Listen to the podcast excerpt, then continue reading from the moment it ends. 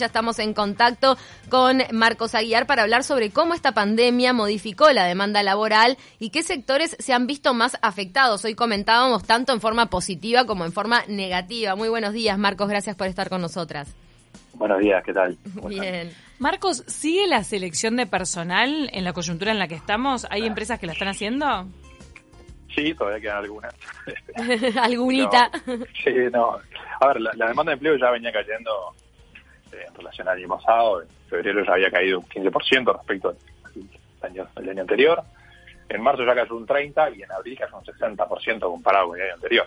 Claro. Con lo cual, eh, obviamente la demanda de empleo está súper afectada. Respecto a los sectores, eh, la verdad que es bastante parejo. O sea, casi todos los sectores que nosotros tenemos monitoreados han tenido impacto negativo. Obviamente sectores que el impacto ha sido menor que otros.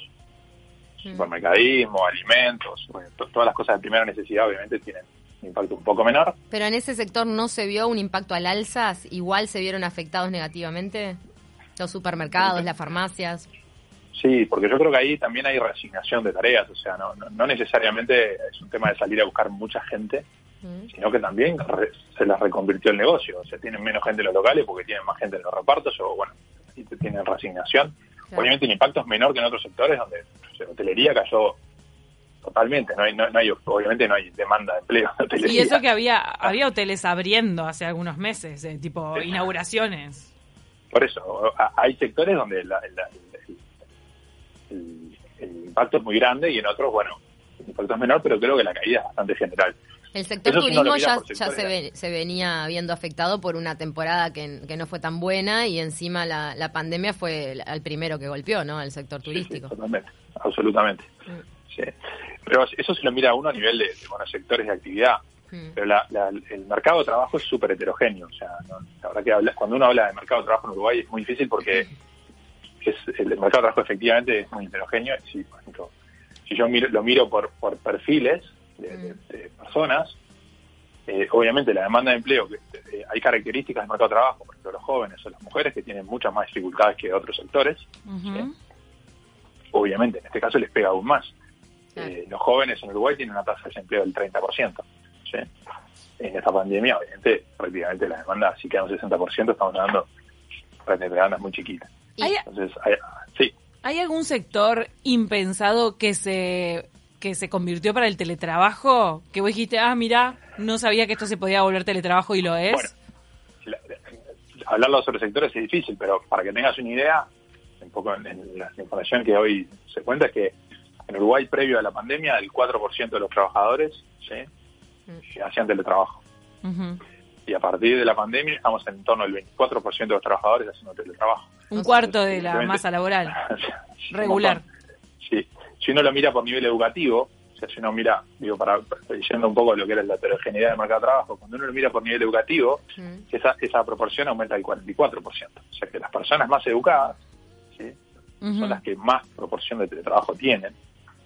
Y esto de la- 44% es un montón. También los call la- centers, los call centers que a veces, no sé si tienen una, una alta capacitación o educación los que atienden los call centers, pero están atendiendo desde sus casas, muchos de los que Sí, te atienden. sí, seguro. Em, eh, Los call centers son de los que tuvieron que reconvertirse rápidamente porque tenían, Mucha gente. era, era, era imposible manejar 200, 300 personas en un local. Claro. ¿sí?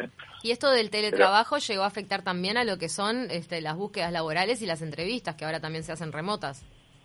Totalmente. Si bien es muy bajo ¿no? La incidencia de quienes están contratando gente, aquellos que lo están haciendo están teniendo que, que usar estos, estas herramientas también.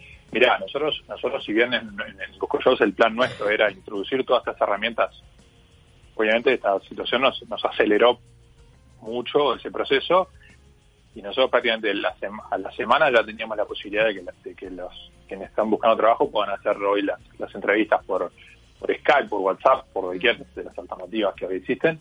Mm. Este, por- y, y- y tenemos y tuvimos que abrir una división específica en el portal para, para puestos de teletrabajo. ¿sí? Donde las empresas piden gente que haga el trabajo. ¿ah? Y si bien todavía no son muchas, ya, hay, ya empieza a haber empresas que dicen, estoy buscando gente para el teletrabajo. Lo cual en el fondo, eh, obviamente esto vino para quedarse y yo no te sabría decir si va, vamos a ser- van a seguir siendo el 24% o van a ser el 10 o el 15%, Mm. pero seguramente no van a volver a ser el 4%. después de que termine esta pandemia, decís que la gente que se adaptó al teletrabajo, al trabajo remoto, eh, toda esa masa no va a volver a, las a la misma dinámica de antes. Se, puede presuponer que algunos... Claro.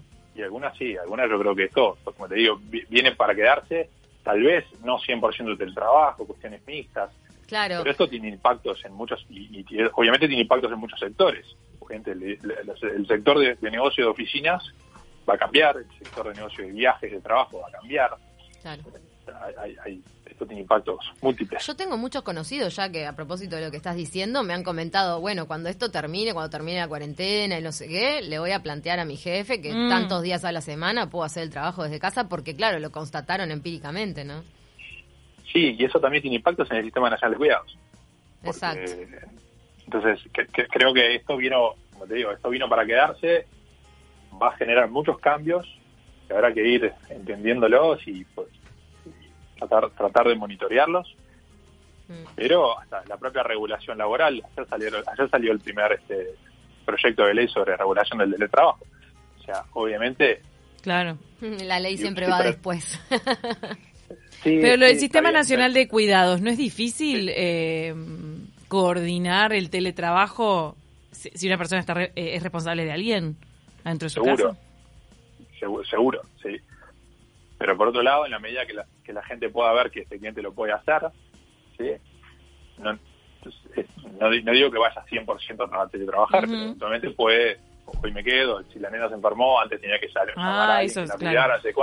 Sí. Ahora eventualmente puedo quedarme en mi casa y teletrabajar igual. O sea que el teletrabajo contribuye a la flexibilización laboral de la que tanto se habla cuando se estudia, por ejemplo, a los millennials, que es uno de los valores que, les interesa en el momento de conseguir un trabajo. Seguramente, sí. Sí, para una madre que tiene que llevar, madre o padre que tiene que llevar a su hijo al, al, médico o a un especialista, y hay veces que eso le, le valía la jornada laboral, en este caso mm. no, no la tendría que, sacrificar tanto. Ustedes en Busco Jobs también, sí Ustedes en Busco Jobs también se, mm, se encargan de, algunas ofertas laborales para el medio rural. O sea, en el medio rural puede ser que la actividad esté igual que siempre, con el tema de la cosecha. No, no, tenemos efectivas tan, definido, pero sí, como decir, probablemente en los, medios rurales hoy el impacto haya sido menor, porque, porque hay menos aglomeración de gente y ahí las funciones más rurales están menos informados, tienen menos acceso a la información. Entonces, probablemente ahí las No, pero digo por la, por la actividad económica, por la oferta de trabajo. No, nosotros no tenemos ahí información para, poder decir si, efectivamente, pero...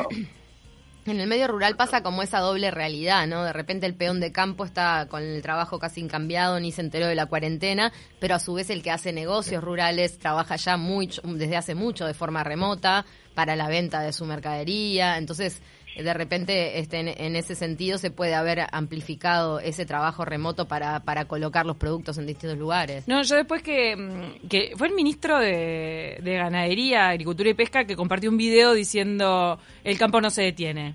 Entonces ahí yo pensé, ¿estaremos frente a un fenómeno que puede darse de migración ciudad-campo, porque en el campo sí hay trabajo y en la ciudad la mm. gente se está quedando sin trabajo por el tema del coronavirus. Pensé eso, ojo, de acá que se compruebe, andás a ver, simplemente una, hipótesis.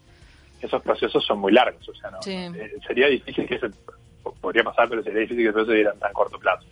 No, es muy corto. Hay cuestiones más estructurales que, que son un poquito más difíciles. Marcos, otro tema que nos, que nos interesaba mencionar contigo era que un poco dejó al descubierto la precarización del trabajo toda esta situación, ¿no? Toda la gente que no tenía respaldo en un seguro de paro, con la seguridad social. Este, eh, se pudo constatar esto de que las, de que había más unipersonales o gente trabajando por fuera de, planilla de lo que se pensaba. Obviamente la, informalidad en Uruguay siempre se dijo que estaba en el entorno del 20 o 30% dependiendo de las mediciones, o sea que ya eso si bien comparativamente contra los demás países de la región es bajo, porque tenemos países que tienen 40 y pico y 50% de informalidad, eh, eh, aún así, desde el punto de vista del valor, sigue siendo alto. Este, como les decía hoy, el, mercado de trabajo es súper heterogéneo. Cuando, nosotros, este, cuando las encuestas andan en la vuelta, los estudios andan en la vuelta que muestran eh, cómo es el impacto que hubo de las primeras medidas sobre el trabajo, demuestra que, el impacto obviamente en el sector público es bajo, más allá que luego hubo medidas específicas para ese sector, el impacto en el sector privado es alto, pero por ejemplo, todo lo que es el sector de eh, tributistas, profesionales independientes, cuentapropistas, mm. esa gente tenía tiene obviamente muy, poco resguardo por una situación de este tipo. Le preguntaban si, si él creía que después, digamos, cuánto tenía de margen para subsistir sin poder trabajar y era en 10, 15 días. Claro, eso es lo que, lo que se dejó muy de manifiesto en esta situación, ¿no? La poca capacidad de, supervivencia sin trabajo que tiene la mayoría de los de los empleados de nuestro país y los cuentapropistas, como decías. Bueno, Marcos Aguiar, muchísimas gracias por este contacto, director de Busco Jobs, con quien, bueno, este, pudimos analizar un poco cómo está el mercado laboral. En, en términos generales, entonces, todo a la baja, más allá de que algún sector se haya visto menos afectado que otros. Sí, totalmente, exactamente. Gracias. Muchísimas gracias, Marcos Aguiar. Bueno, gracias. Gracias a ustedes a la orden.